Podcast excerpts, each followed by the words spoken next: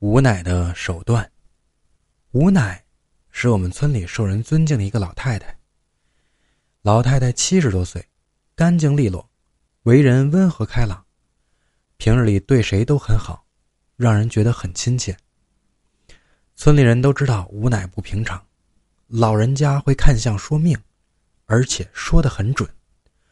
据说他还会在水碗里立筷子，请来已经过世的人。和他的家人短暂交流。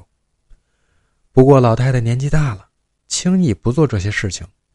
她说做这些很伤元气。我以前曾经见过两次吴奶奶立筷子，别人立筷子一般都是立三根，而吴奶立筷子只立一根。第一次是我们村里的二婶子犯病，二婶平时身体很硬朗，四十几岁，有一天天刚黑。他突然往床上一坐，就开始胡言乱语，就说他以前活着的时候就不顺心，父亲对他也不好，看不上他；母亲虽然对他不错，但是母亲当不了家，啥都父亲说了算。他没少和他爸生气，他爸把他的心都伤透了。后来老公对他也不好，如今他死了也不舒服，大鬼小鬼的欺负他，他这阴阳两世活的都不值。二婶的家里人都吓坏了，这都哪儿跟哪儿啊？这都不是二婶的生活经历。二婶的爸和老公对她好着呢。二婶的婆婆说像是中邪了，赶紧把吴奶请过来看看。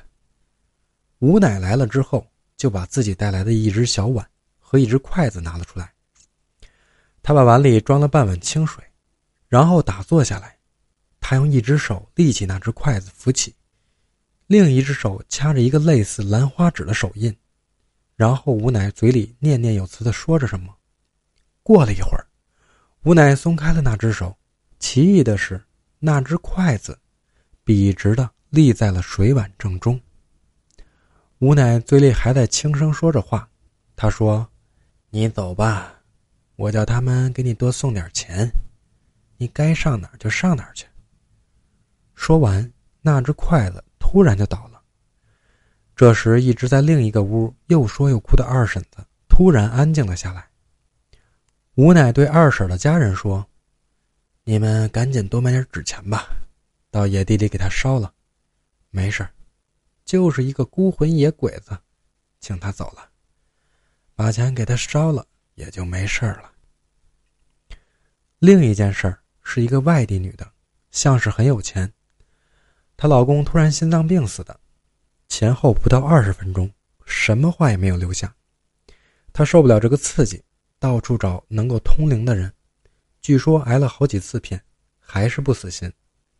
这次不知道怎么打听到了吴奶，就到这儿来了。吴奶起初不做这事儿，经不住那女人三番五次的哭诉，最后答应了下来。也因为吴奶一直很疼我，没把我当外人，所以。我有幸看到了这件事的经过。这一次是在吴奶的家里，夜里一点多钟，吴奶在屋里点了香，关掉了所有的灯，只点一根细细的蜡烛照明，还是和上次一样打坐，捏着手势，扶着筷子。不过这次是过了好长时间，筷子才立起来的。吴奶示意那个女人有话快说。那女人问：“真的是你吗？”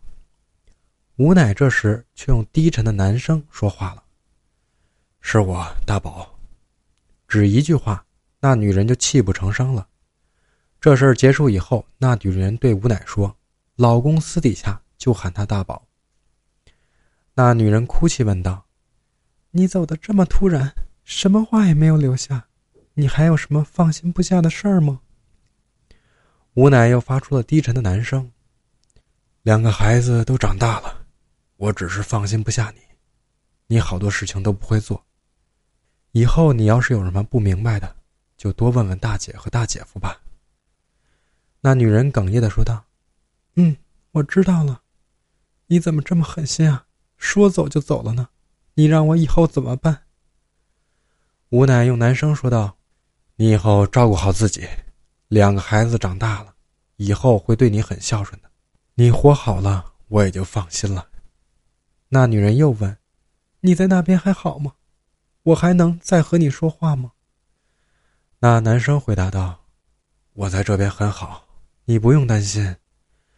你以后不要再这样了，对咱俩谁都不好。”那男人接着说道：“大宝，以后你不要想我了，记住，你要好好的活着。”说完，那只筷子突然倒下了。吴乃缓了缓神儿，站了起来。那女人哭得不能自已，她知道丈夫又走了。过了一会儿，那女人停止了哭泣，虽然只有短短的几分钟，但女人露出了心满意足的神情。